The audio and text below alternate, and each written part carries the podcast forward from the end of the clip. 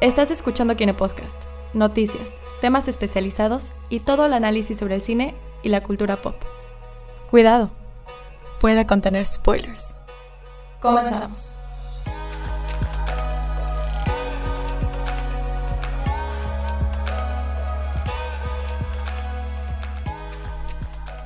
Cómo están todos? Bienvenidos a una nueva edición del Kine Podcast. Realmente yo ya le perdí el... ¿52? 52, exactamente, Sí. gracias. Estamos en el podcast número 52. eh, ya sobrepasamos los 50, eso está chido. Y hoy somos un poco más petit comité, pero no significa que... No importa. No importa. Entre menos mejor. ¿no es cierto? Wow. Digo, Digo, es una, es una lástima porque, bueno, sí. Por, no es por chismear, pero Gerardo está enfermo y pues Jorge Esteban está en cosas de trabajo, así que pues solo estamos nosotros tres hoy, pero no importa porque... No importa, somos la triada. La Sí, triada perfecta. Así que... Sí. Vamos a empezar, vamos a ver. ¿Quién es, además de la voz de aquí, la compañera, quién más, quién más está aquí hoy? Andrea Dager. La compañera. La compañera Gina Gómez. que se acaba de presentar es Gina, para que no lo sabía. Y Abraham Soloveitchik en controles. Son, pero no de su vida. Entonces, Ay, Dios. Creo que Ay, Dios nadie mío. en este sad. podcast lo tiene. Ah, pero- Necesitamos terapia, amigos. sí, bastante. Aunque sea caro. Pero aquí estamos una semana más grabando. Eh, realmente semana medio emocionante por algunas cosas que han pasado. Pero nada así que digas ultra wow de que del otro mundo. Entonces, Yo soy molesta con Cinepolis ¿pero por porque la semana pasada les conté que se iba a sonar dos películas de Adam Driver. Ajá. Los muertos no mueren y The Report. Y primero que nada solo llegó una de ellas, de Dead Don't Die. Y solo llegó en un cine. Ok. Y no alcanzó función. Y fue como... Y, la otra, "Maldita y sea". la otra desapareció por completo. Ni siquiera está en próximos estrenos. No está en cartelera en ninguna parte. Y, y pues ya me rendí. Así que Cinepolis me has vendido una mentira. Pero aún así te quiero. Ok, no, yo la verdad no fui al... Ah, no, sí fui al cine, fui a ver... Doctor Fuimos a ver Doctor. Sleep, Andrea y yo, de hecho, el domingo, el domingo en la noche. ¿Y cómo está? Muy buena. Sí, me gusta. A mí Ewan McGregor me encanta. Y es una Mm. película diseñada para Ewan McGregor. Hay algunos detallitos que no me gustaron, como un lookalike de Jack Nicholson, que... Que allá averigüé quién es. ¿Quién es? Es Elliot de E.T. ¡No! Sí, Wow, Es- acabamos de, acabamos Perdón, de saturamos el micrófono. Sí. acabamos de destrozar sus oídos. Es que fue, fue el, el shock. Sí, No me, me puse a buscar, me puse a buscar el reparto y el que interpreta el lookalike o el supuesto Jack Torrance en esta película. O sea, lo dijimos, lo vimos y fue de que sí tiene la pinta de Jack Nicholson, pero O sea, ni de pero pedo es Jack Cualquiera Nicholson. que ponga cara de loco tiene la pinta de Jack Nicholson. O sea, no es, no es tan complicado. Pero cuando empecé a buscar, dije, este actor lo ubico. No me acuerdo el nombre porque eso fue el domingo en la noche. Pero cuando lo chequé, es, es el que interpreta a Elliot en E.T. Y resulta que con el director de la Ajá. película ha trabajado, creo que en la de, de La maldición de, de Hill House o no Ah, sé. ¿La serie? La serie. Salió en esa serie también. Entonces, como que ha tenido su pequeño, su pequeño, este, Comeback. comeback. Ah, y está mira. chido porque cuando vi fue de, ah, no mames, es Elliot, güey, qué chido. O sea, la actriz que hace de, de la mamá de, de, De Danny Dani. Torres es está igualita a la actriz original. O sea, es así. Pero sí, cuando Ah, salió sí. el... Se supone que es Jack Nicholson, Jack Torrance. Y dije, ah, no. Pero bueno. Pero sí, o sea, recomendado si todavía la alcanzan en el cine. Sí está muy buena, la verdad. Sí, porque la verdad es una, es una buena mezcla entre The Shining, o sea, entre hacerle tributo a la película de Kubrick Y mantenerse fiel al y libro. mantenerse fiel al libro. Y Ujú. con la novela, pues Andrea lo leyó, yo la verdad no, entonces no sabía qué esperarme.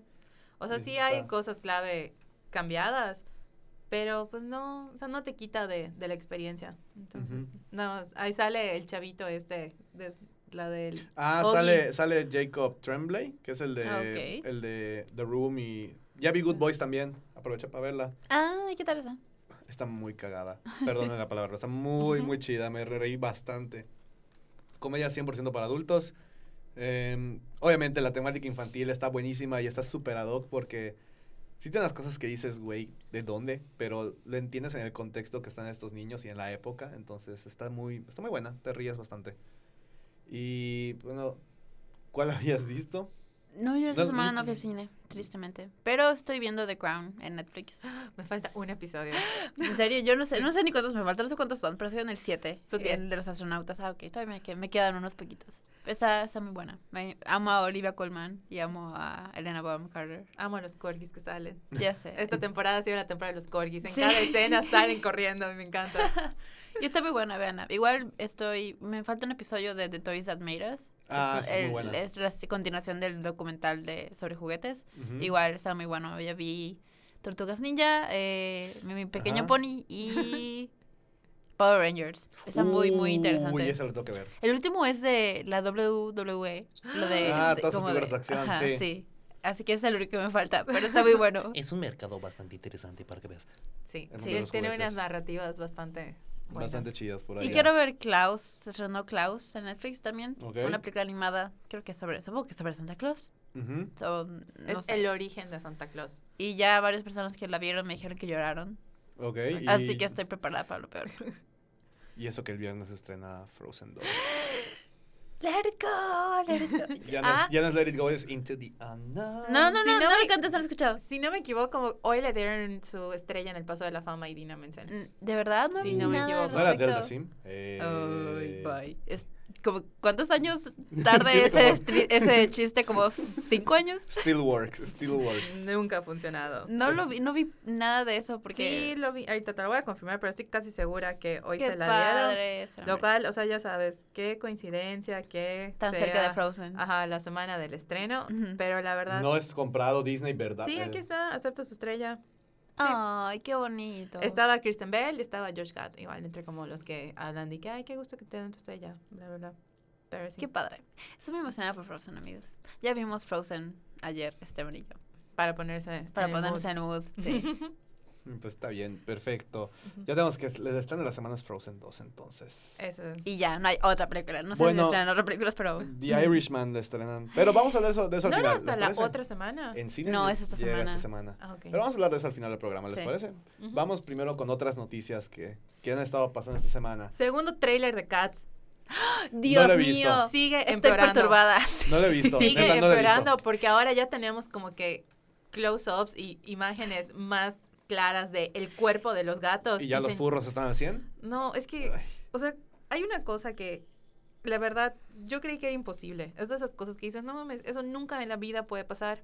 Ajá. Pero lograron hacer que Idris Elba sea poco atractivo. O sea, yo estaba, estaba sentada y dije, no mames, ¿qué, qué es eso? O sea, estás sentado como, para empezar, para empezar, Macavity, su traje siempre ha sido así como una melena de león y es así como que el estereotipo de Mick Jagger pero hecho gato. Entonces, todos tienen así su swag y todo lo demás. Ajá. Y sí es cierto, hay una escena donde sale con su abrigo y su sombrero y ok, es lo único que me da esperanzas. Pero luego hay una escena donde sale ya como sin nada, o sea, como si fuera... no- Pues estuviera así. Un gato cualquiera. naked. Ajá, o sea, ajá, como si estuviera naked, pero pues en teoría no, porque todos están así. Pero es una capa brillosa como de pel- pelo, no, no sé, es que lo vean, véanlo de verdad, no me crean a mí. Luego sale Taylor Swift y yo no sé a quién se le ocurrió que los gatos mujeres tenían que tener sus cuerpos, ya sabes, con la forma de una Con la mujer. forma de- Entonces, y cuando tener se- boobs. Tienen boobs que cuando se empiezan a mover es un poco awkward porque no sé si alguien se tomó la tarea de animar por digital, CGI, ajá. ya sabes. Entonces como que no, o sea, no me no Está muy raro. Sí, es que siento que el primer tráiler como que hasta medio lo dejaba medio misterioso, como que, ay, esos gatos, ¿qué están haciendo? Na, na, na, na". Ujú. Pero eso sí es muy como que en tu cara todo lo que está pasando, de qué trata la película. Ay, Y Dios mío. siento que muestra demasiado. Y Está eso- muy caótico. O sea, y eso de que, bueno, sé que Andrea adora los musicales. Ajá. Gina, no Yo sé también, si tú sí. también. Ya somos tres, eso me alegra. Eh, Pero me da miedo esa película. O sea, no, no miedo de que vaya a estar mala, me da miedo visualmente. O sea, es es mi Sonic de este año. es, es Es mi mi Sonic, Sonic. solo que aquí no tengo esperanza No, de que vayan a rediseñar nada. en, do- en un mes. No, no lo van a hacer. Entonces, mes. Se estrena el día de Navidad aquí, amigos. O sea, ya es- saben qué hacer el día de Navidad. eh, digo, sí lo voy a ver, Igual claro, yo. pero Digo. pero no lo voy a disfrutar. Siento que voy a estar toda la película así como con cara de... ¿Qué estoy viendo? Yo voy a entrar, voy a, hay que entrar como que con sustancias por allá para, para apreciarla bien, yo me no, güey, imagino. me voy a maltripear y asustar, o sea, de verdad. Y esto, o sea, digo, me da mucho coraje porque lo que ves como de diseño de set y, y la coreografía y eso se ve muy padre, ¿no? O sea, pero nada más es este diseño de vestuario sería o de efectos, no sé en qué categoría cae este terrible error. Y otra cosa que me molesta, otra cosa que me molesta, Hablando de cosas que me encaban. que me encabronan, sale Jennifer Hudson y se supone que ella es Grisabela. Y se supone que Grisabela es una gata vieja y golpeada por la vida y todo. Y las tres veces que sale en el tráiler sale así Súper jovial. súper hermosa y así todo su CGI así de miren mi cara de que la vida no me ha tocado. Entonces, espero que no sea así toda la película, pero digo, el segundo tráiler me perturbó más que el primero, si soy sincero. Ok. Sí, un poquito. Entonces, como dijo Gina, Cats llega el 25. ¿Mero 25? El mero 25 de diciembre. Mero 25 de diciembre y el año pasado fue Spider-Verse. Seguimos en lo animado. O sea, estamos empeorando. ¿Qué pasó allá? Este, Estamos empeorando. Spider-Man a Cats, y es como... bueno, no importa, la vamos a ir a ver de todas maneras, porque Ujú. pues adoramos los musicales. Sí. En otras noticias, eh, Gina me tenía, me estaba contando algo medio Nicolas Cage. Un, un Inception de Nicolas Cage. Es un Inception. eh, A ver, este, eso es algo que solo podría hacerlo Nicolas Cage. Por supuesto. Básicamente, Nicolas Cage está en pláticas para hacer una película sobre Nicolas Cage donde interpretará a Nicolas Cage. Ok. Es, es como esta que uso, hubo hace unos años, que era la de Jean-Claude Van Damme. Ah, no sé. No sé. No sé cuál es Ah, esa. se acaba de ver mi edad. Es- No, o sea, ubico Van Damme, pero no vi la película. Ándale, o sea, yo tampoco, ¿no? pero entiendo que era algo así, igual como un mockumentary más o menos, algo así. es si que no no es un equivoco. documentary, como que sí es una película, o sea, sí es ficción. Pero usando el, el personaje de Se Nicolas llama, Cage. creo que la película se llama The Unbearable Weight of a Massive Talent, algo así. Entonces es más como siendo es como John Malkovich. parodia. Ajá, yo, yo pienso así. que es más como la de John Malkovich. Ajá.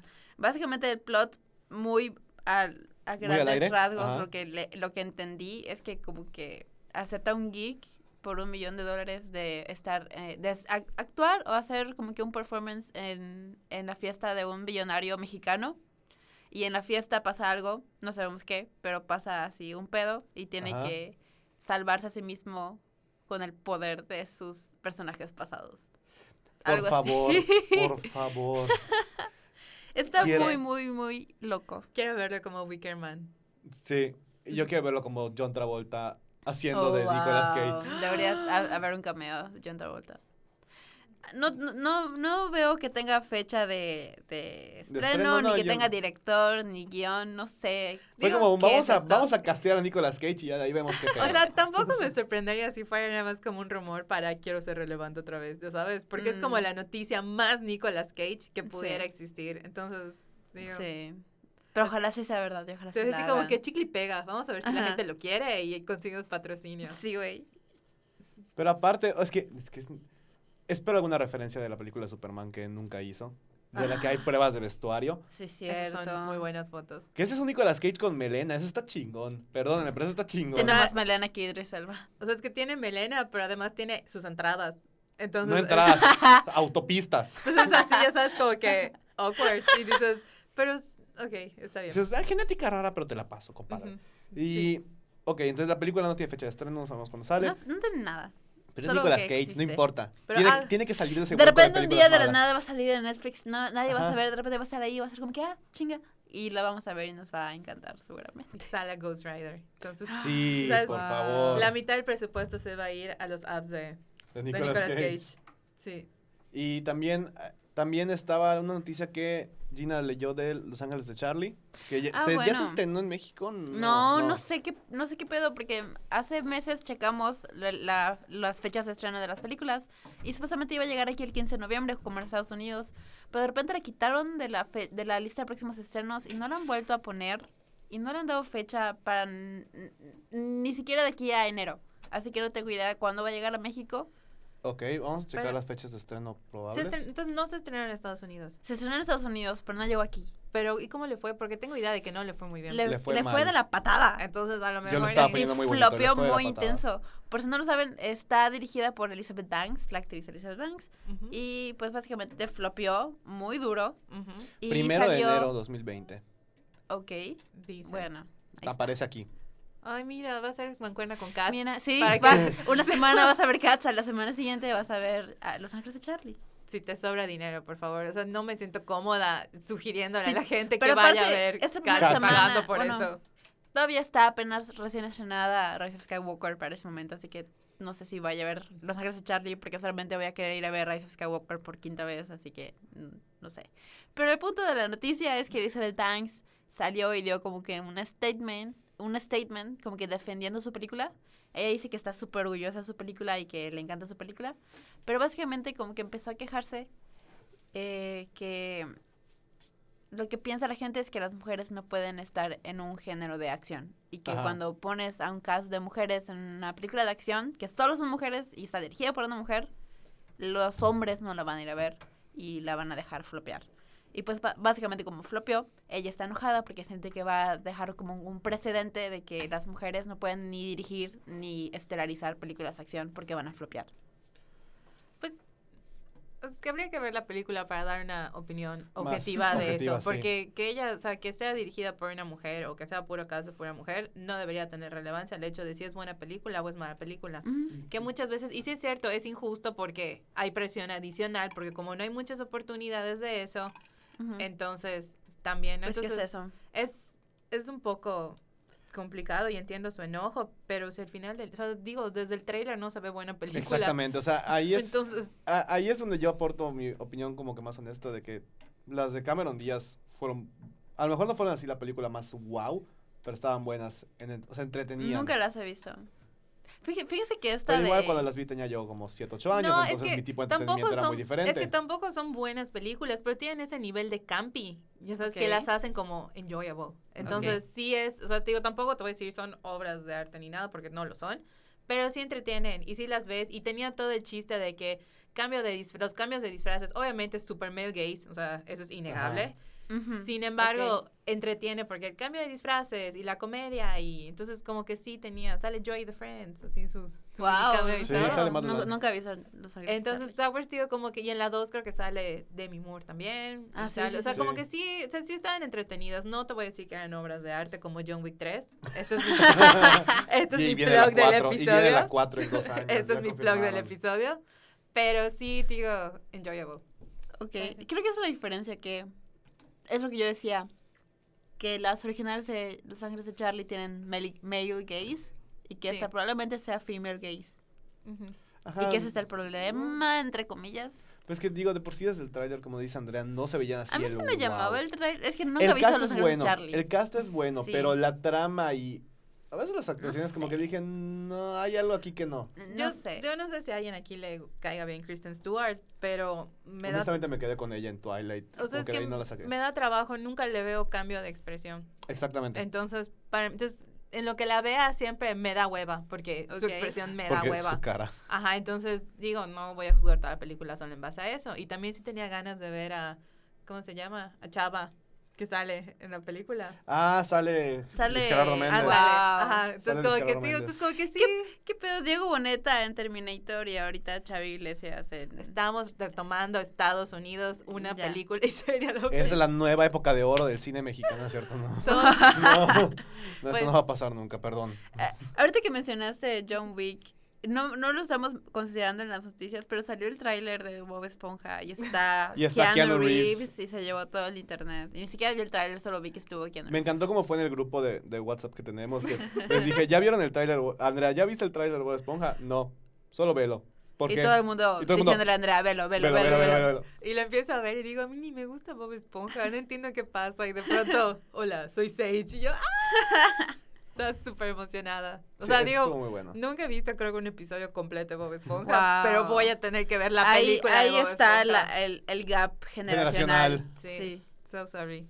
Eh, pero bueno, ¿cu- ¿a qué iba todo este tema? Ah, Ángeles de Charlie. Eh, Bueno, ya hay fecha de estreno Es- aparentemente en México, primero de enero. Vayan a verla. Vayan a verla, o sea, tiene un buen reparto. La trama, pues si no ubican mucho la serie, déjense llevar, porque está basada en una serie de los 70s, 80s, No sabía. 70s. 70s, ¿no? 70s. Pero pues hay, un, re- hay una versión de los 2000 con Cameron Díaz, eh, sale Matt LeBlanc, Drew Barrymore, Drew Lucy Barrymore. Liu. Sí, o sea, y es un buen reparto que son nombres que ahorita dices, ok, los ubico porque han salido en series. Drew Barrymore, pues también salió en E.T. en su momento. toda Dato nené. curioso, Pink conoció a su esposo grabando para Ángeles de Charlie.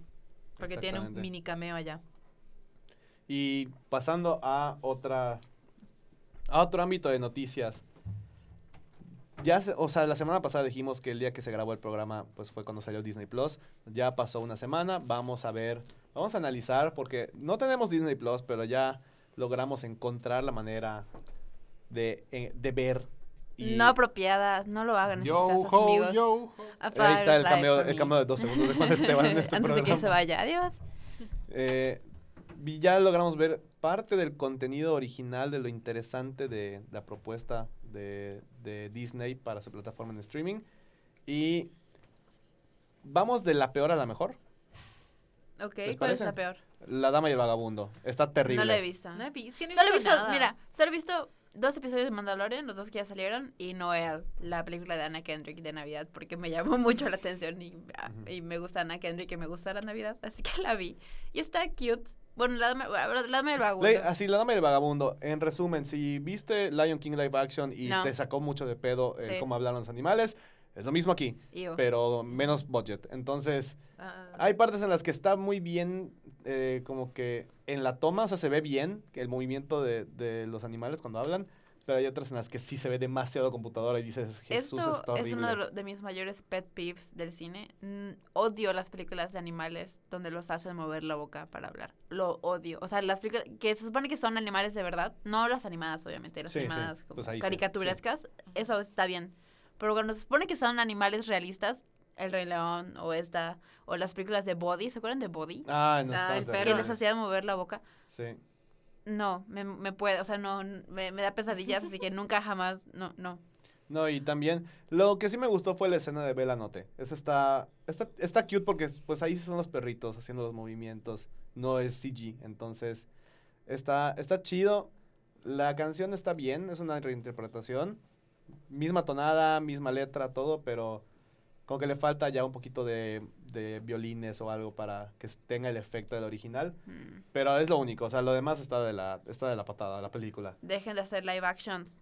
Y bueno, vi la serie, vi el primer capítulo de la serie de High La School High School Musical. Musical, High School Musical, The Musical, High School Musical, The el musical, la serie. ah, no sé, no me gusta High School Musical. A mí me encantó. Ah, igual. Perdón, A mí me gusta pero mucho High School Musical, pero ¿cómo gustó. está la serie? Eh, es como es, Glee, ¿no? es un tipo Glee combinado con The Office o Modern Family. Ok, eso suena a un trip que quiero Porque echarme. la, la trama, por más ridícula que suene, es en la, en la escuela East High, donde, gra- donde grabaron las películas, que la escuela está en Utah, o sea, es una escuela de verdad, no Sí. es algo inventado. eh, van a hacer un musical de High School Musical, el musical. Entonces, Qué meta. Está está súper meta y está chingón porque hay una parte de mockumentary ahí que pues, con los personajes principales son todos chavos que pues obviamente son actores pero se, se supone que estudian en, en East High y hay la relación de la pareja que acaba de terminar pero porque el vato la cagó y, y la chava como que ya está con alguien más y este quiere regresar con ella entonces hace las audiciones y los dos al final los dos quedan de Troy y Gabriela entonces hay un Oh, triángulo wow. amoroso ahí porque el novio de la el novio de la chava es Chat, entonces hay, hay un trip allá medio raro.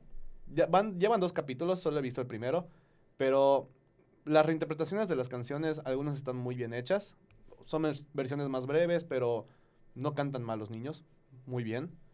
Se, sí son adolescentes, o sea, es gente que está en sus... No son lo- la gente de 27, de 27 años, años. que parece que tiene 15, haciendo- ajá. exactamente. Aquí sí son chavos que están entre 17, 15 y 20 años. Entonces, se ven de la edad, actúan bastante bien. Y obviamente está muy presente el, el vibe de High School Musical, pero no es, no es un remake, es como que la serie de un grupo de estudiantes tratando de hacer un musical de High School Musical. Me, me, me, suena- me, me llama mucho la atención. Pásame el episodio. Ahí te lo paso al rato. Es que está, está súper interesante, súper, súper interesante. Extraño Glee, así que Y aparte, si te gusta el drama adolescente, o sea, esto está así. vivo por el drama. Vivo por el drama. Entonces, está chido. Eh, ¿Viste Noel? Noel está muy bonita, la verdad es como... La neta, sí siento que si no te gusta la Navidad, o no es que no te gusta la Navidad, pero como que es que es una película muy, muy, muy en tu cara navideña. Y los, los atuendos que usa Anna Kendrick son legendarios para mí. O sea, tiene unos, unos atuendos de suéteres y bufandas y botas que están muy, muy padres. Y tiene muchos como que puns de Navidad. Así que es una película muy campy, muy, muy campy y muy cheesy. Pero a mí me gusta mucho lo campi y lo cheesy, así que está... A, mí me gustó mucho. Y básicamente se trata de que eh, es una familia, el papá es Santa Claus y tiene dos hijos, Nick y Noel. Y pues siempre han preparado a Nick, que es el hermano mayor, para ser Santa Claus, pero él no quiere ser Santa Claus y no es bueno Sa- Santa Claus, así que como cinco días antes de Navidad desaparece. Se va y desaparece y nadie sabe dónde está. Y Noel, que es su hermana, va a buscarlo y lo encuentra en Arizona. Y pues básicamente pasa por toda una aventura en Arizona tratando de recuperar, re- recuperar a su hermano y si no lo recupera tiene que regresar y todo el mundo la odia en el Polo Norte y básicamente ella tiene que salir a la ocasión y salvar la Navidad. Y está muy bonita. Así que si tienen chance, streamenla o piratenla probablemente porque no va a llegar aquí en un año. Y pues, Mínimo en un año. Sí. ya. Eh, Andrea, ¿tú has visto algo? de No, no he visto nada. He estado viendo The Crown, entonces. Entonces todo bien, todo, todo en orden. todo, todo en orden hasta ahorita. Y pues dejamos lo mejor para el final. No, lo- no es que sea lo mejor, pero es lo más relevante que tiene Lo esta que más ha estado plataforma. hablando la gente, que creo es- yo, creo que porque estoy muy metida en el fandom de Star Wars. que- Eso me, ah, esa yo- yo impresión iba- me da. Ah, yo iba a decir que era porque estaban todas las películas de Descendientes allá, pero, pero también, este... no, obviamente estamos hablando de la serie de Mandalorian de Star Wars. La primera serie live action de Star Wars que se hace en la Sí. historia. Y llevan dos capítulos. Esta semana que estamos grabando el podcast sale el tercero. El viernes. El viernes 22 de noviembre sale No, pues tengo que ver Frozen. y se estrena Frozen también, así O sea, que... te va a estar esperando el capítulo cuando Sí. regreses de Frozen. Eh, la verdad es que la serie está, está buena. No estoy diciendo que es una chingonada porque está empezando. Lo que he visto está muy bueno, pero siento que están aún sentando bases para todo lo que quieren hacer en los cuatro capítulos que faltan. Eh, Pedro Pascal, pues no se le ve la cara, pero, pero, Pero es su, bueno. su actuación es muy buena. Realmente me gustan mucho los efectos y El diseño de producción. es, es que es clásico, es classic Star Wars. Ajá, sí, es que es eso, como que el, el- lo que usan, los paisajes que usan, los colores que usan, todo es muy, que, que remonta mucho hasta las precuelas, yo diría, ni siquiera tanto a las, a las originales, pero es muy de Sí, precuelas. tiene, tiene un vibe muy... Sí estamos en la época de Star Wars que pues es la que todos adoran, que es, des- que es trilogía original y años posteriores, pero el sentimiento que trae, digo, por los efectos y obviamente tiene mucho que ver el presupuesto y, y todo este desmadre, pero va también a, a las precuelas. Sí, a mí me está gustando mucho Mandalorian. Creo que es una. Creo que muchos esperaban que fuera una serie así de. Mm, De y balazos la y, ajá. peleas y acción. Y sí, no, de hecho tiene, es- sí tiene acción, pero no tanta. En realidad ha sido mucho más de este personaje y este como bounty que tiene que buscar. Que pues. No, sé vamos si- a spoilear nada, Ok, por- pues su- su- su- supuestamente- seguramente lo saben porque he Ajá. estado invadiendo internet. pero pues, mientras no se lance en México no vamos a... No, es que sí vamos a tener que hablar. Vamos a hablar de la serie. Este, préndame, préndame A el ver, cubo del el cubo de spoiler. spoiler. Pregunta Ajá. eh, X. ¿Es- ¿Esta es la serie de Pedro Pascal? Sí. Sí. Ah, entonces sí la voy a ver eventualmente. Sí, Sí. está muy no se le ve la cara, pero es No se le ve la cara. Es el del, Es el del casco, sí, es Es el el Mandalorian. casco, sí. Ok, nada más quería confirmar.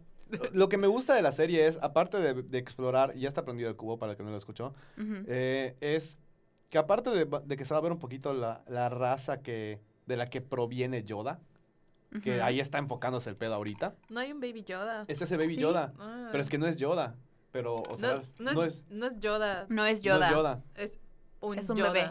es una, es una Es que el raza pedo Yoda. es que nadie sabe qué raza es Yoda. Nadie sabe cómo se llama su, su clase y solo conocemos a un otro personaje que es del- de la especie Yoda que se llamaba Yapi, Yapli, no recuerdo cómo se llama, que también era un Jedi.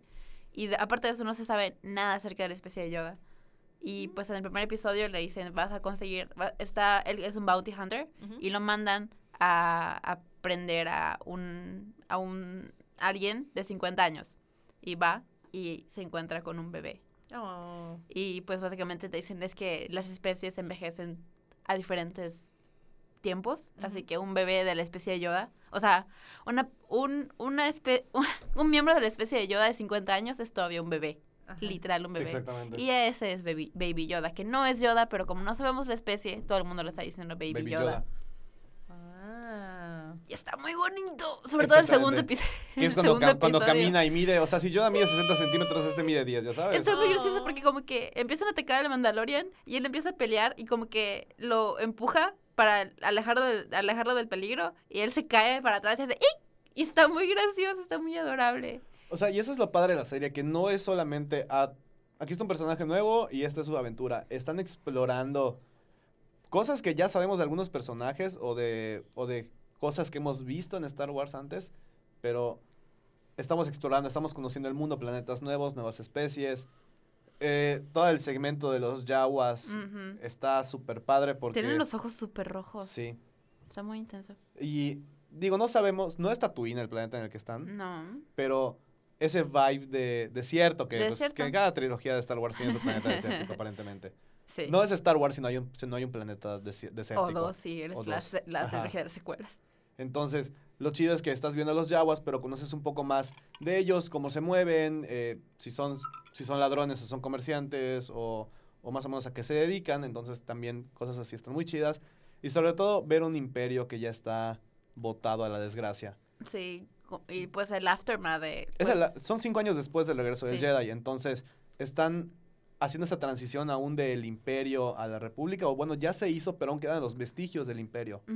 Entonces ves allá como que Stormtroopers, Stormtroopers viejos que- eso es lo gente que todavía usa como que los moneda, créditos imperiales. créditos imperiales que todavía valen, pero pues hay gente que no los acepta. O sea, es así una locura. A mí el, el- el wow fue ver a los Stormtroopers como Jodidos. que jodidos, todos demacrados, o sea, sus, sus armaduras, Armaduras. dañadas, lastimadas, y ver que estén escondidos. Eso está padrísimo porque pues plantea la base para la primera orden, eventualmente. Sí. Pero es lo más relevante, o sea, la serie está empezando apenas, creo que hay una segunda temporada ya confirmada. sí, ya están grabando. Entonces, la serie va para largo, o sea, es uno, es uno de los de los prime shows de Disney Sí. Plus. Y de hecho Esteban me dijo el otro día que no, no le sorprendería que al final hicieran una película. O sea, después de como tres temporadas, el, como que el final de la serie fuera una película. Sí, porque aparte, el, el- tú ves la serie y digo, yo en su momento, estoy hablando que hace 12 años, habían los planes de hacer una serie de live action de Star Wars. Ujú. Y hay mucho arte conceptual filtrado, Ujú. estaban un chingo de cosas. George Lucas había que planeado. tenía como cinco temporadas ya escritas. Sí, George Lucas ya tenía cinco O temporadas sea, planeadas. preproducidas. Entonces, manches. el, el feeling que tiene esta serie es muy similar Disney a- se a podría esa ahorrar serie. una lana, decirle, o sea, agarrar eso que ya está hecho y nada más producir. Pero creo que eso, creo que la serie esa estaba no la en- compraron, no estaba entre lo que compraron. No, porque lo descartaron, pero era entre el episodio 3 y 4. Iba a ser como que el gap que conectaba.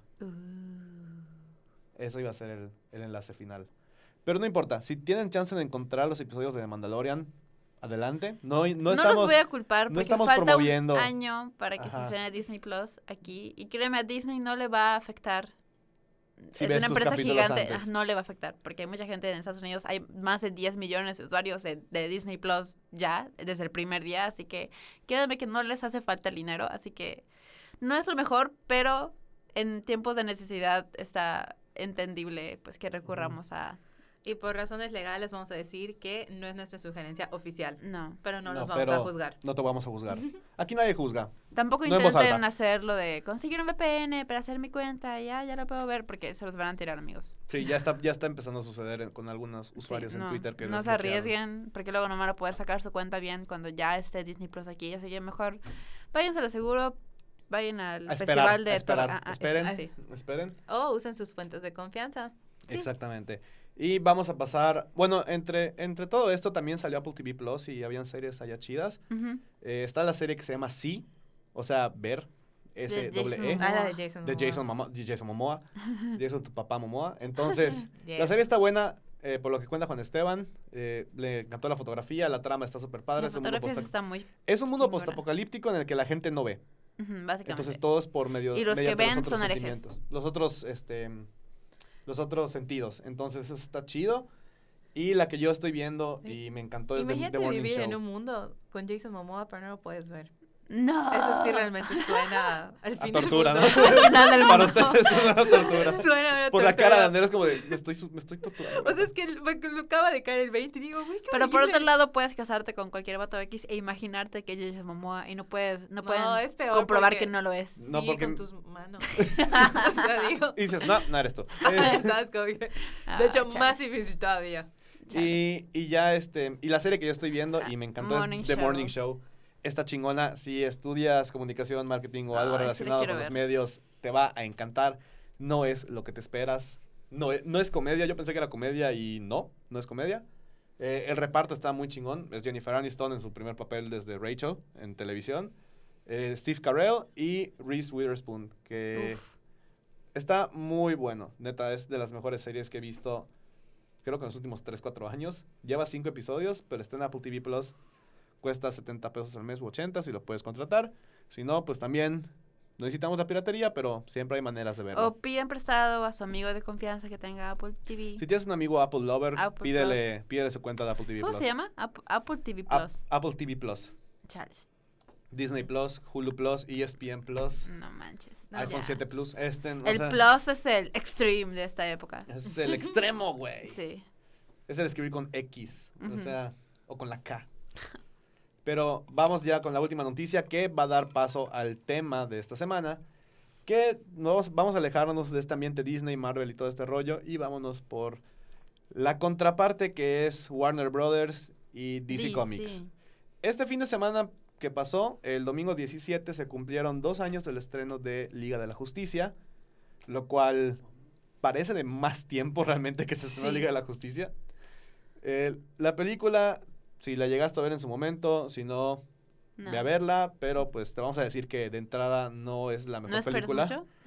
Eh, la película tuvo, tuvo muchos problemas antes, durante y después de la producción. Entonces, se ve mucho el resultado en pantalla. Y sobre todo que sí logró recuperar eh, su presupuesto en taquilla. Pero aún así no fue suficiente como para intentar seguir con este universo extendido de DC Comics. Que al final pues ya se fueron... Murió después de Justice League, ¿no?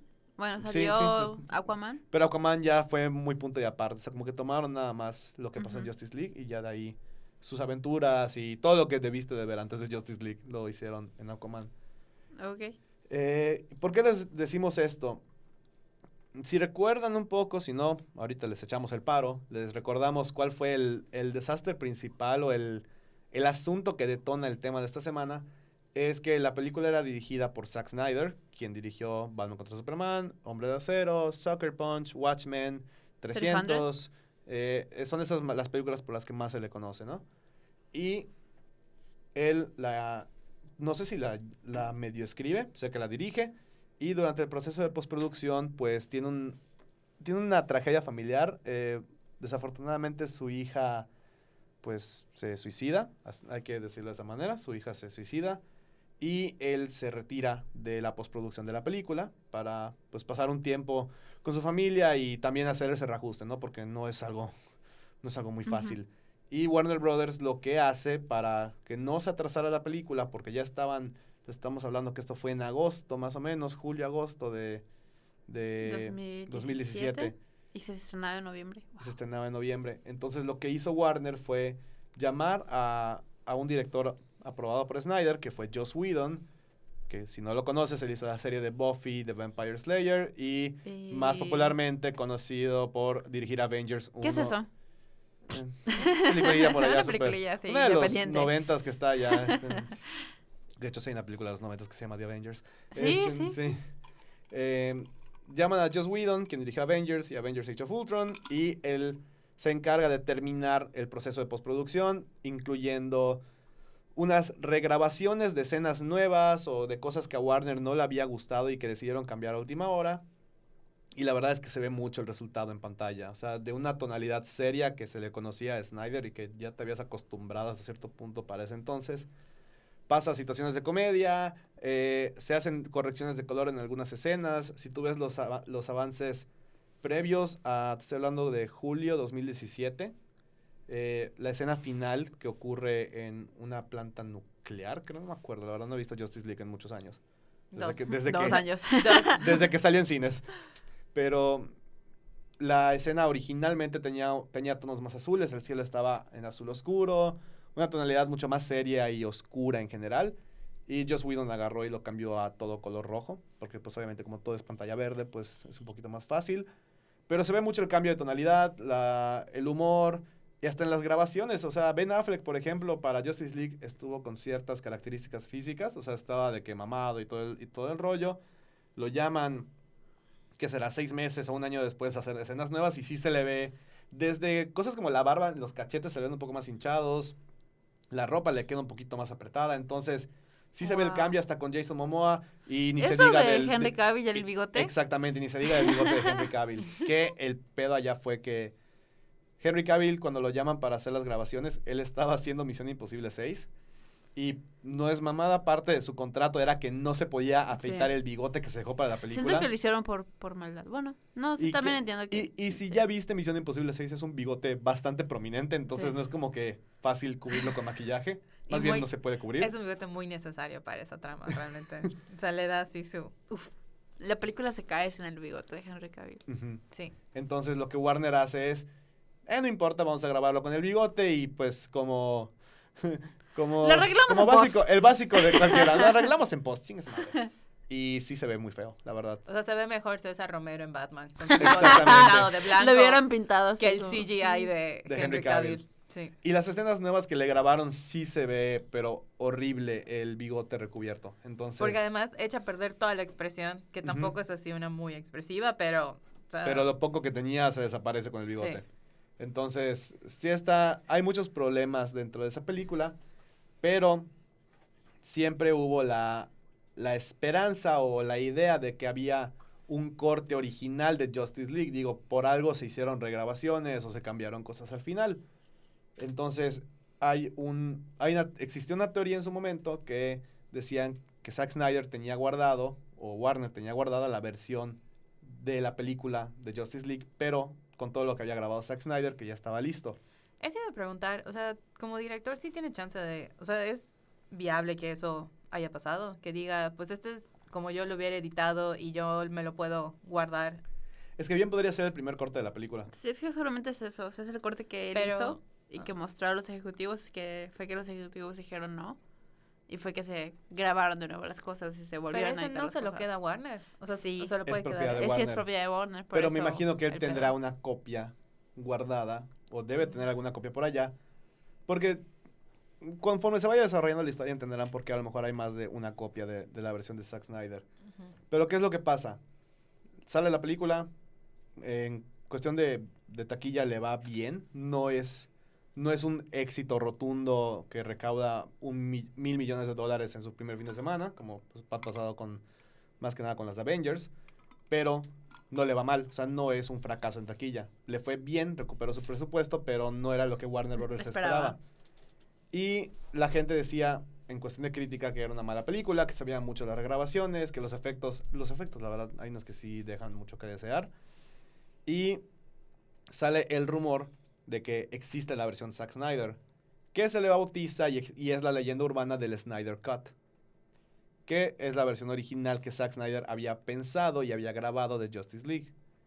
Pero siempre quedó como una leyenda urbana y poco a poco se fue, cre- fue creciendo este mito de, del corte Snyder. Y en algún punto existió gente de ejecutivos de Warner que decían que no existía, pero gente que trabajó en la película dice sí existe. Entonces hay este intercambio de, de ideas de que, que sí, que no, que tu mamá, que esto, que aquello. Y llega un punto en el que sale, pues, como era de esperarse, sale Jason Momoa y dice sí existe. Claro. Existe el Snyder Cut. Yo ya lo vi y es mucho mejor que la película que salió en cines. Lo cual despierta ya, empieza a Wow. levantar dudas de Jason Momoa metiendo Ok, o sea, si Jason Momoa quiere, o sea, dice que ya la vio y todo, entonces sí existe. Pero con lo mismo habían otras personas que decían, no, ese güey lo que vio fue la película sin los efectos terminados o hasta donde llegó Snyder. O sea, siempre hay, siempre hay rumores circulando. Y poco a poco fue creciendo el rumor de que el Snyder Cut, el Snyder Cut, que a lo mejor lo iban a lanzar y que siempre no, y que sí, o que en el DVD de Justice League iba a venir el Snyder Cut y al final pues no pasó. Entonces, son cosas que quedaron muy al aire. Y este fin de semana que se cumplieron los dos años, eh, Zack Snyder siempre igual había estado lanzando como que indirectas de que existe el Snyder Cut. Aquí hay imágenes de lo que se grabó que no está en la película.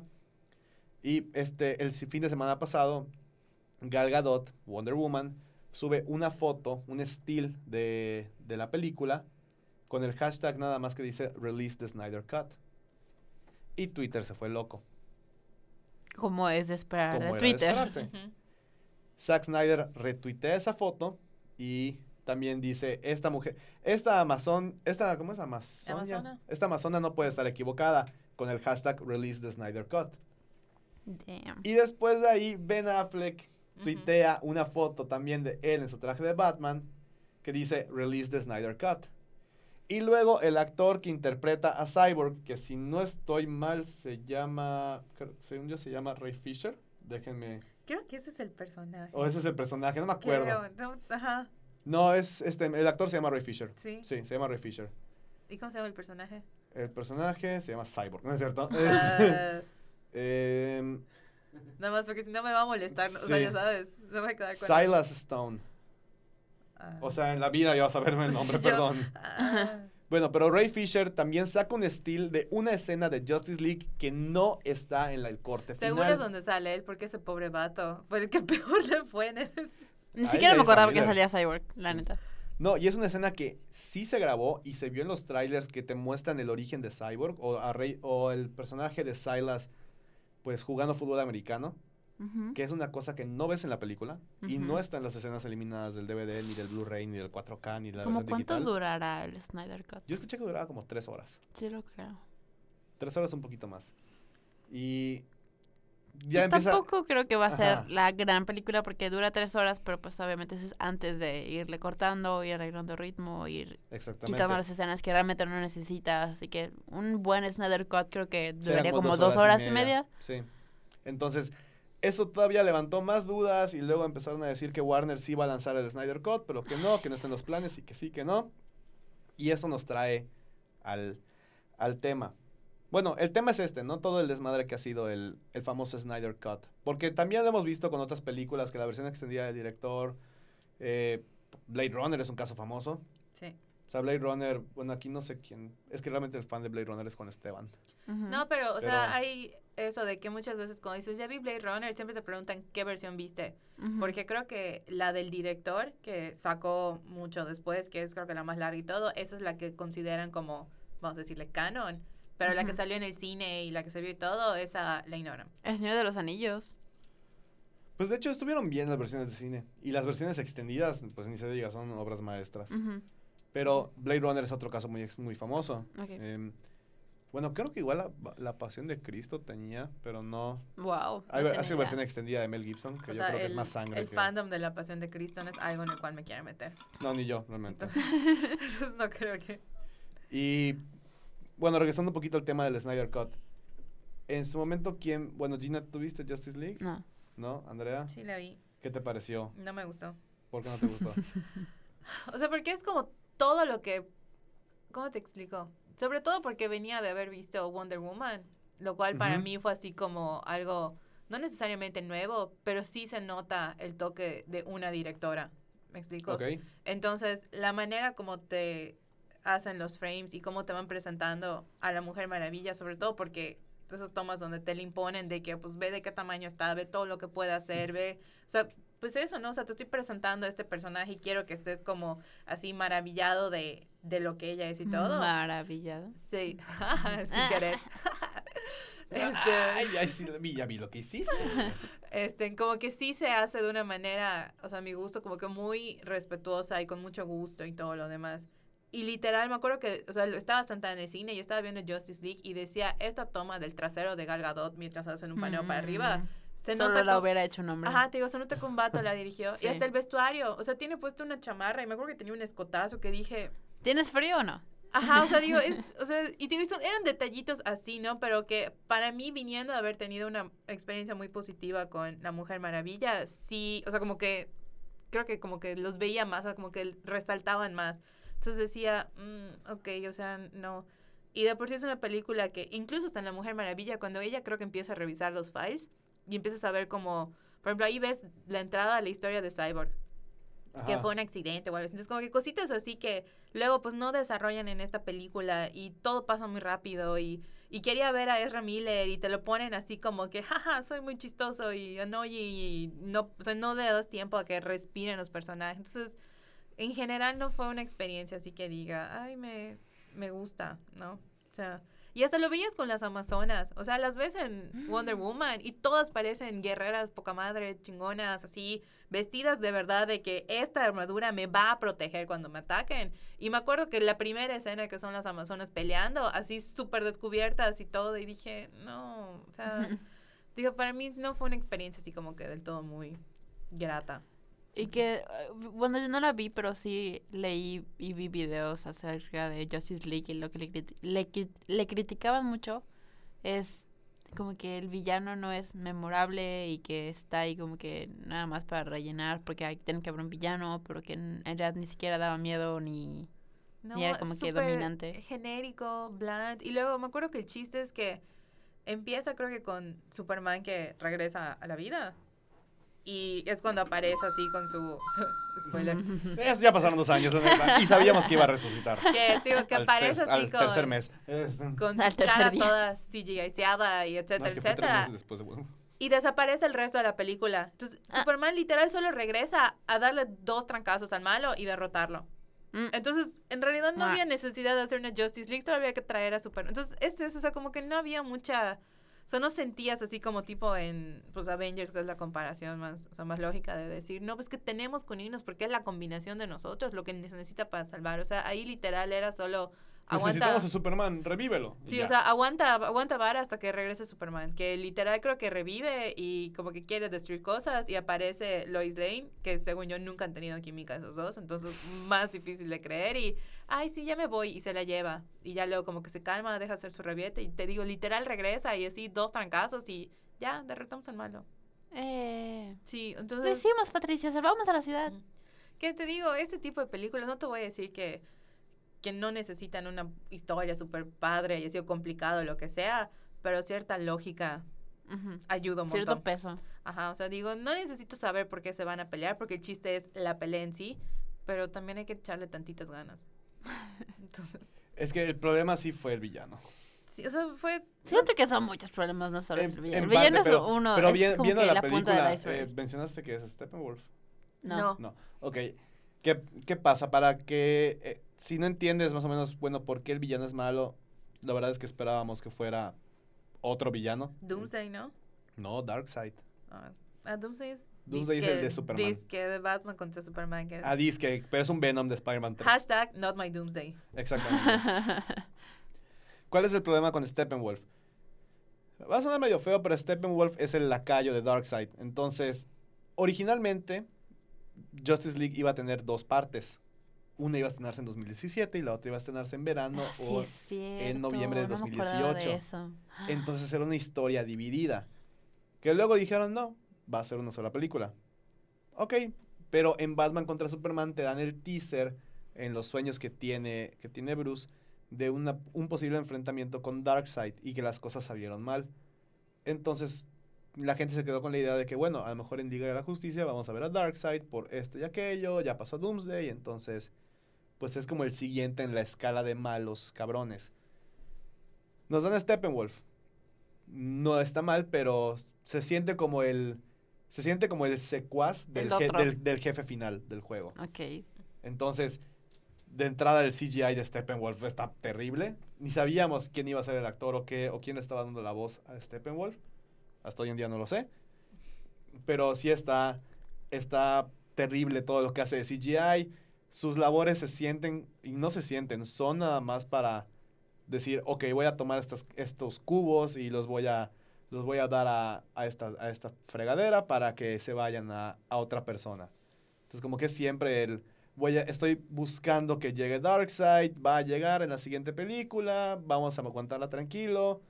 Y pues, ¿qué pasa? Que Superman de dos trancazos se lo lleva. Entonces, no vale mucho la pena un villano de ese estilo para una película de este nivel. Sobre todo porque es primera vez que se ve la Liga de la Justicia y te esperas, te esperas a un villano que esté, por así decirlo, al calibre de, de Justice League.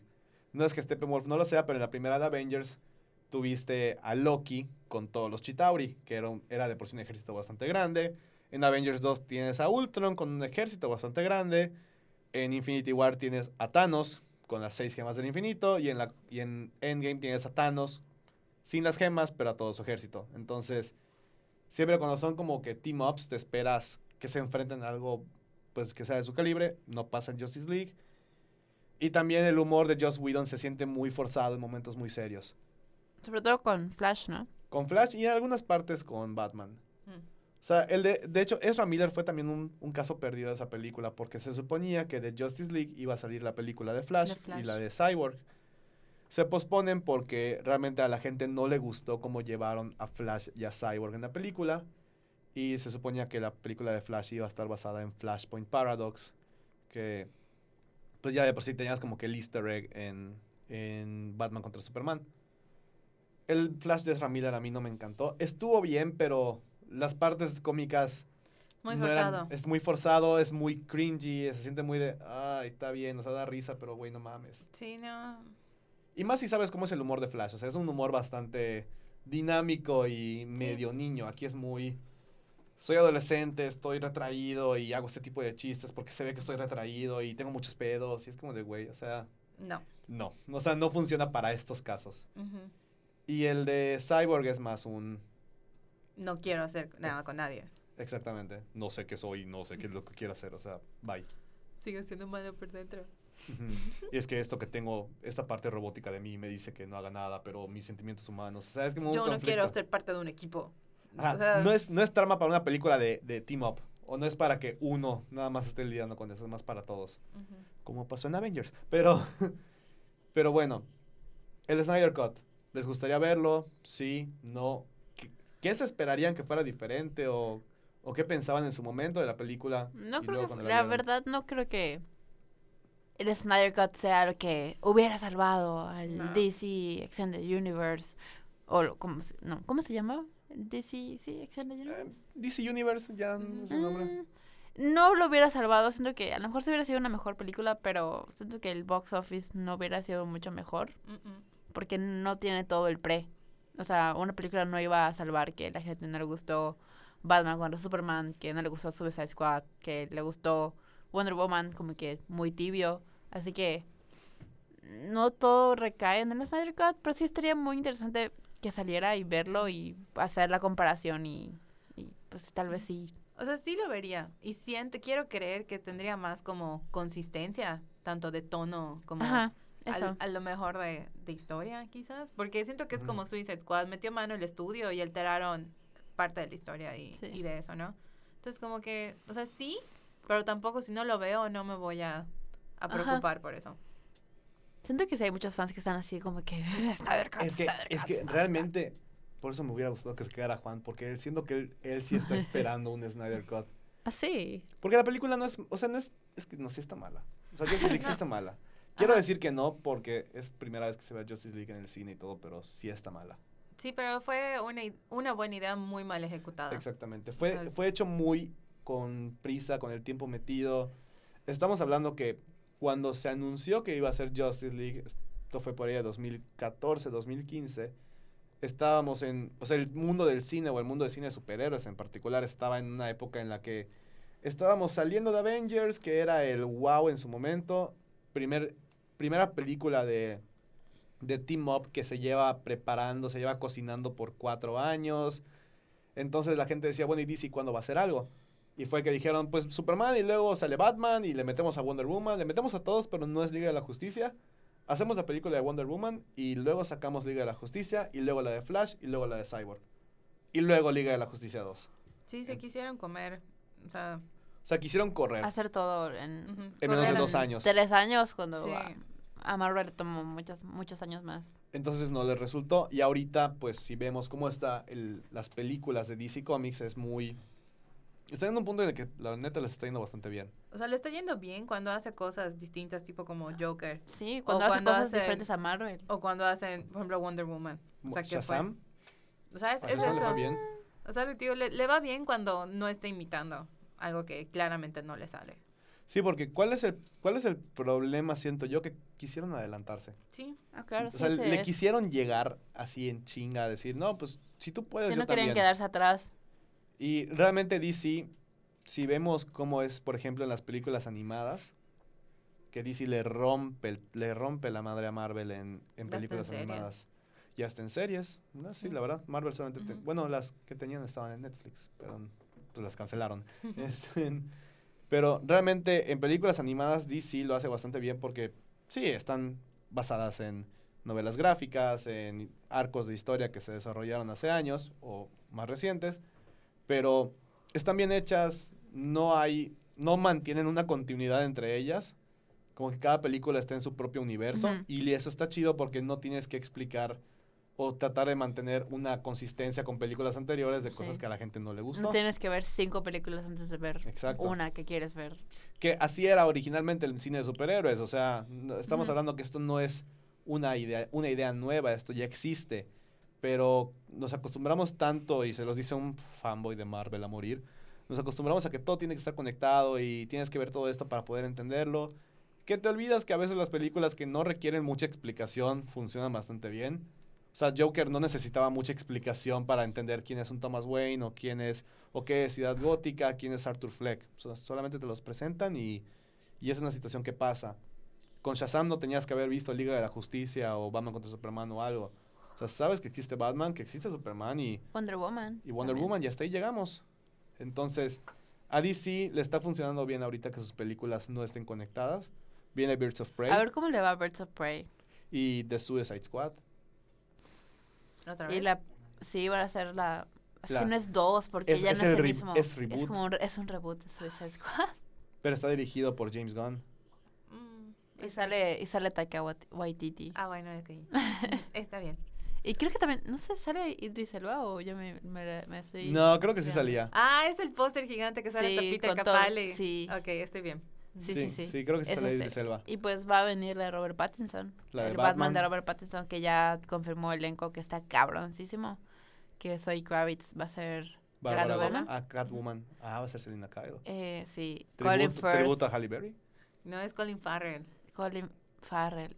Colin Ah, Firth sí, es este. mm, sí, eh, Colin Darcy. es Darcy o el güey de Kingsman.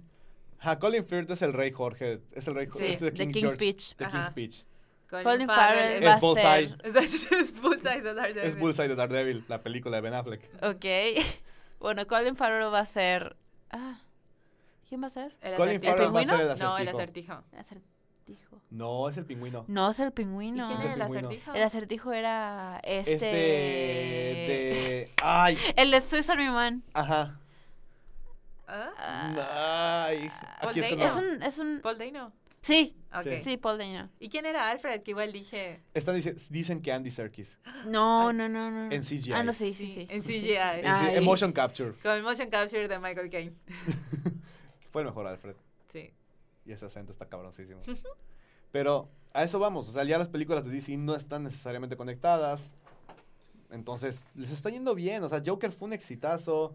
A Shazam le fue bien en cines. Wonder Woman, pues le fue sí, bien. mientras y fue la mantengan única su, conectada. su propio. Viene Estilo. Wonder Woman 1984. Que ya también. escuché por ahí que no está tan... O bueno, que a los ejecutivos no les gustó tanto Wonder Woman. Pues yo no confío en los No confío en los ejecutivos ejecutivos. Exactamente, está por este pedo no confío en ellos. Pero muy probablemente van a ser reshoots. por- Ah, porque es Hollywood y Los odio. el dinero manda. Ya aprenden que sus rechos valen para verga. Perdón, para los que nos escuchan que no les gusta que digamos groserías. Para que- las familias que nos escuchan. Sí, perdonen, pero Sí. es que las emociones afloran. Eh, ¿Qué otra película de DC viene? O sea, viene Birds of Prey y Wonder Woman. Wonder la Woman. cosa de Harley Quinn. Este, en La Wonder Woman. La emancipación. Donde una Harley Quinn. Sale Ewan McGregor. Sale Uf. Ewan McGregor. Sí. Eh, viene Suicide Squad, el reboot. El reboot. The Reboot. Eh, ya de dijimos Wonder Batman. Woman. Batman de Robert Pattinson. Pues tienen bastante, o sea, hay, Es suficiente, yo creo. yo creo que es ajá, como que suficiente para Y empezar. se supone que la película de, de Flash como que sigue existiendo. Como pero que sí, como que no. Está, está en esa laguna, en, en la- no en el famoso tráiler. Development Hell. Hasta que no vea un trailer no me voy a volver a emocionar. Y Sí, pobre, pobre Ezra Miller, él hasta había como que Sí. metido un guion y había pedido como que vamos a hacer la película, hay que hacer guion. ah. O sea, además, imagínate, si para la premiere de Harry Potter se disfrazó de búho.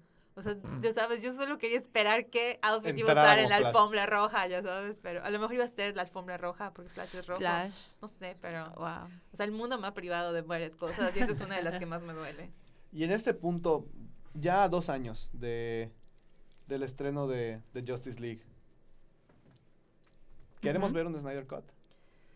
No lo quiero ver, pero si ¿Sería está bueno? disponible lo vería. No es algo que me quite el sueño ni que desee. Es que siento que si Snyder, si Zack Snyder cree que vale la pena y quiere sacarlo, creo que pues igual él como creador merece que como que su versión esté afuera. Sí, una versión de director, ahora sí en forma. Sobre todo sí. porque fueron condiciones bastante... Sí. o sea, Trágicas. O sea, no se salió Ajá. por gusto, ya sabes, así que Y no los sacaron por, ya sabes, Por Singer. incompetencia, o sea, yo- fue por... Ajá, o sea, que- fueron situaciones extenuantes. Exactamente. Valdría la pena verla. A lo mejor no en un lanzamiento de cine, pero sí que la sacaran en, en DVD, como hicieron, por ejemplo, con, que la voten en YouTube y ya. con X-Men. Sí, hasta si le pones en YouTube a 20 pesos y la ves, la gente lo paga. O Sí. sea, Exacto. O sea, y no digo que estaría mejor que la versión que vimos, pero sí definitivamente tiene más cosas. Porque principalmente vemos el origen de Cyborg y el origen de Flash. Sí. Entre que la escena final le añadieron una historia ya de una familia que vive en Rusia, en, en la, pa- en la planta abandonada, y que luego que una familia pasa a ser una ciudad la que vive ahí, o sea, que hay un chingo de gente. Todas esas cosas las fueron cambiando para hacerlo un poquito más relatable o que los o que personajes tipo Flash tuvieran tuvieran algo que hacer en la batalla final, porque Flash realmente solo pelea una vez y a la chingada. Mm, Entonces, mua.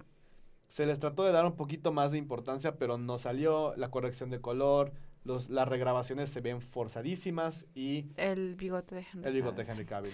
Eso el infame bigote de Henry. No, y aparte- la versión de Snyder no tendría ese No, y aparte, Snyder había grabado a Henry Cavill con el traje negro de Superman, que casi se nos olvida eso, que es de cuando Superman revive en los cómics del reino de los Supermanes, cuando él regresa tiene un traje negro, que está re chingón, y se hizo el traje, habían fotos del set y todo, y nunca se vio en la película.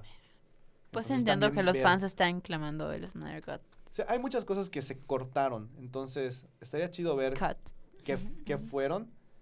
Y sobre todo, aunque los efectos no están terminados y no se terminen, pero sí Ah, es lo de tener- menos. Sí. Eso es lo de menos. Digo, hay una versión de La Bella y la Bestia que tiene animación no terminada, sí. literal, y la gente la ve y la aplaude, así que... La gente vio los episodios de Game of Thrones liqueados sin efectos especiales.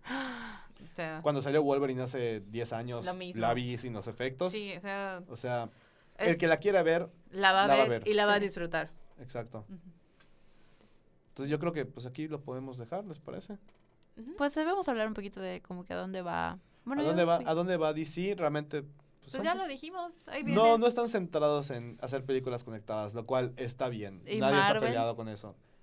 Marvel, por el historial que ya tienen, creo yo, es idea mía, que van a seguir haciendo... ¿Lo Ahorita mismo? están, ahorita están en un punto en el que sus películas no van a estar conectadas, porque se quieren dar un descanso de, de todo lo que fue. De todo lo que fue la saga del infinito. Pero sí van a estar en cierto modo conectadas porque pues Doctor Strange va a meterse con el...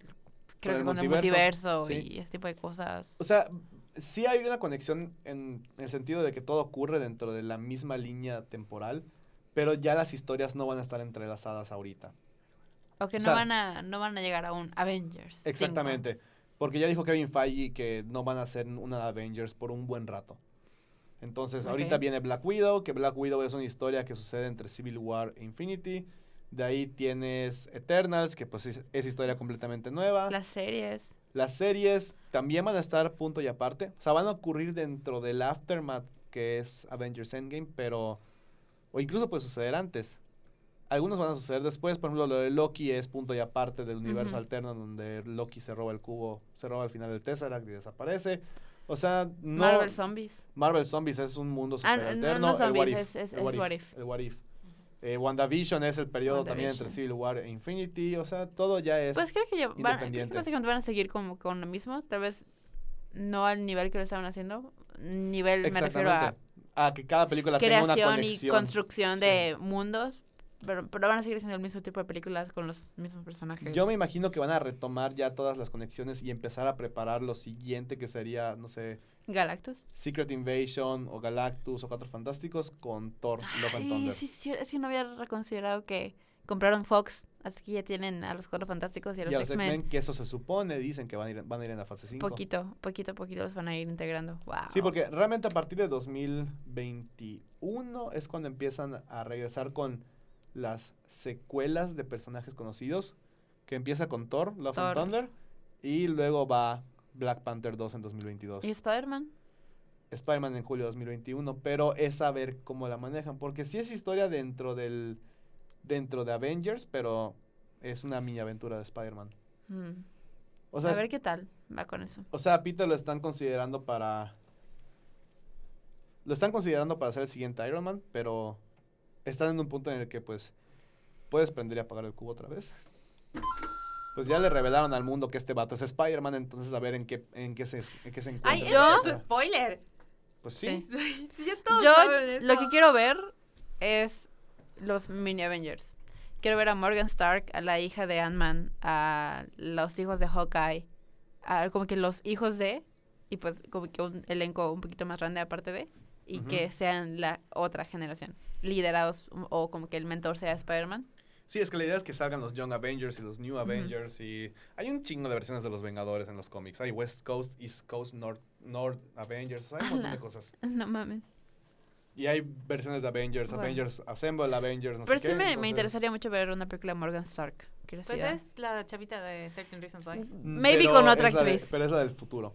No sé quién es, pero vi en la deleted scene y yo, ay, qué bueno que no está en el corte Sí. final. Sí, Ajá, yo es que, a ver y no O sea, sí es ella la que hace de Hannah Baker. Sí, es, es es Morgan Hannah Baker. Stark. Hannah Baker es Morgan Stark. Siento que podrían recastearla y creo que podría quedar más chido porque... Iba a ser un chiste, pero mejor me callo. no, ¿Qué? mejor. Sí, ya sé por Sí, dónde va tu sí, chiste, sí, no lo sí, hagas. No, que yo... Fuera del aire me dices. Fuera del Sí, aire. fuera de te decimos. No has visto 13 Reasons Why, ¿verdad? Ve la primera temporada. Sí, Sí entiendes. Gracias, gracias. Ya. Ya, ya. Ok. Pasemos, cambiemos, cambiemos, por favor. Eh, o sea, realmente Marvel va, va a irse por películas conectadas, pero hasta dentro de dos años. Van a presentar su nueva oleada de franquicias Mm. y ya después vamos a retomar todo lo que ya era antes y con esos nuevos personajes. Entonces, Aunque le duele a Scorsese. aunque a Scorsese le duela, la- le duela el... Entonces, que si no es arte, claro que es arte. Armar un- una cosa así no es, no es tan sencillo. diferente. Es otra manera de ver el arte. Y de hecho, pues hablando de Scorsese, se estrena en Mary. Bueno, a Ah. nivel nacional o en el mundo entero Qué se buen, estrena. qué buen se estrena- Para cerrar. Exactamente. Se estrena The Irishman este fin de semana en cines. En la ciudad de Mérida se estrena en la sala Mayamax el sábado 23. Creo que hay X número de funciones. Son dos o tres funciones al, al día. Ya vi gente que compró boletos.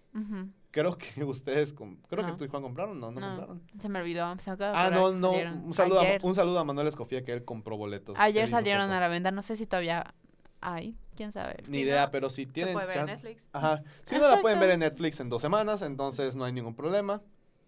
Eh, bueno, The Irishman es este fin de semana. Frozen. Y les dejo a Gina dos minutos para que ella les hable de la emoción que hay por Frozen, por Ah. Frozen 2. Que el siguiente programa va a ser dedicado a hablar de Frozen 2. Es- ha llegado mi momento. Pero no, pues sí, vayan a ver Frozen. Está, se ve muy padre y, y me molesta porque ya sacaron spoilers. Y así que hay spoilers por ahí brotando en internet. ¿Ya viste alguno de los spoilers? No, obviamente no. Ni siquiera he querido escuchar la canción que sacó Brandon Yuri. Brandon Yuri. Yo amo a Brandon Yuri y me estoy matando para no escucharla porque no quiero saber nada. Mira, te- te- eso sí, te voy a decir algo. No le eches No, a le- perder no la- es spoiler, no es spoiler. Eh, esto es algo que Andy, un saludo a hola Andy, Hola, Andy. que Andy y yo vimos en la expo. Nos mostraron cuál es la trama de la película. No. No te la voy a contar, Ajá. pero son cosas que sé que te van a encantar. Yes. Eh, de las power. canciones, de las canciones nos mostraron dos que tres, Ok. muy chidas. O sea, estoy emocionado por ver Frozen 2, no puedo creer que se lo estoy diciendo, pero no... digo, Dilo yo no con soy- orgullo. Pero no soy el mayor fan de, de Frozen. No me desagradó la película. Pero lo que nos mostraron en la expo sí es un, güey, Disney le está apostando muy cabrón a esta película.